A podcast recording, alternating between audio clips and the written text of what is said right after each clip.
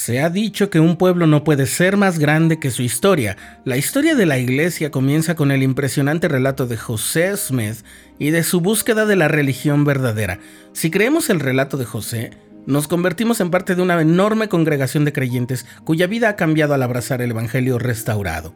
Esa experiencia llega a ser una parte muy importante de nuestro patrimonio mutuo como santos de los últimos días también contribuye a explicar la razón por la que la historia de los comienzos de la iglesia es crucial para la existencia de esta y para su vitalidad y progreso continuos.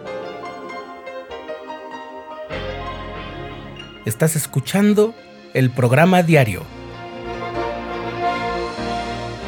presentado por el canal de los santos de la Iglesia de Jesucristo de los Santos de los Últimos Días.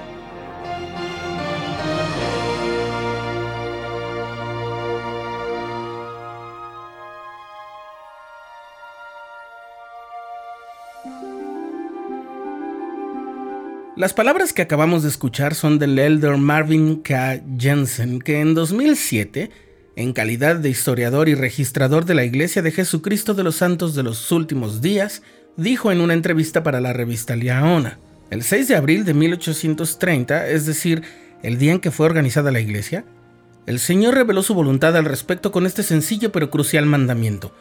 Se llevará entre vosotros una historia.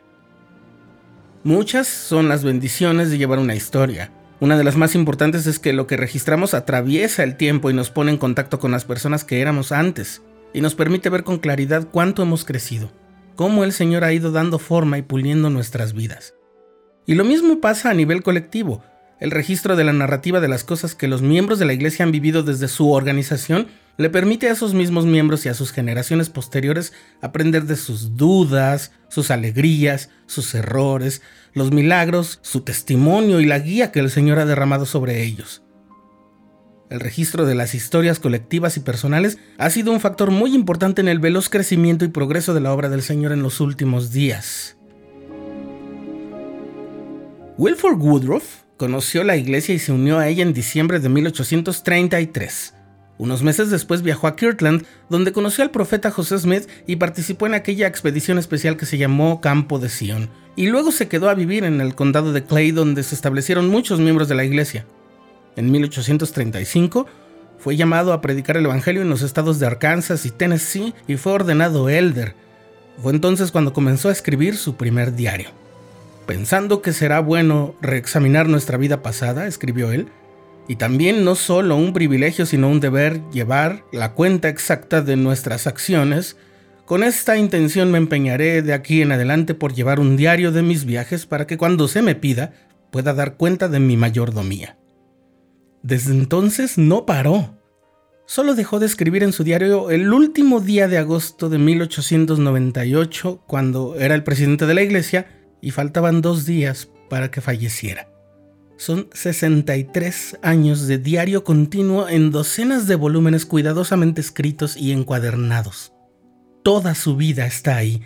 El amor por su familia, sus intereses personales, sus tareas diarias, sus pruebas, su testimonio del Evangelio.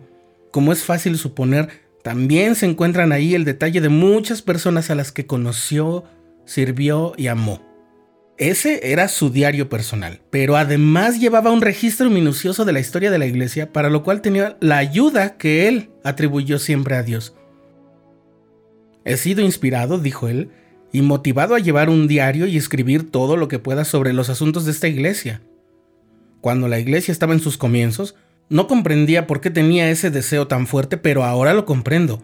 Siempre que oía al hermano José o a uno de los doce predicar o enseñar un principio, me sentía ansioso como pez fuera del agua hasta que lo escribía. Entonces me sentía bien. Podía escribir un discurso de José una semana después de escucharlo, casi palabra por palabra, y después de escribirlo, lo olvidaba. Ese fue un don que recibí de Dios. Pero el presidente Wilford Woodruff además tenía el don de dar una narrativa clara, objetiva y detallada. Se lo considera el mejor cronista de acontecimientos en toda la historia de la Iglesia. Quizás no existen palabras tan profundas y elocuentes que expliquen la necesidad de llevar una historia como estas del presidente Woodruff en una reunión. Cuando se camina en medio de una corriente rápida, nunca se pasa dos veces por la misma agua. Tampoco se puede vivir más de una vez el mismo periodo de tiempo. Cuando atravesemos el umbral de esa puerta, habremos cerrado para siempre lo que ha pasado en esta reunión. El tiempo que hemos pasado esta noche nunca se repetirá. Entonces no deberíamos llevar un registro de nuestra labor, de las enseñanzas y de los consejos que hemos escuchado.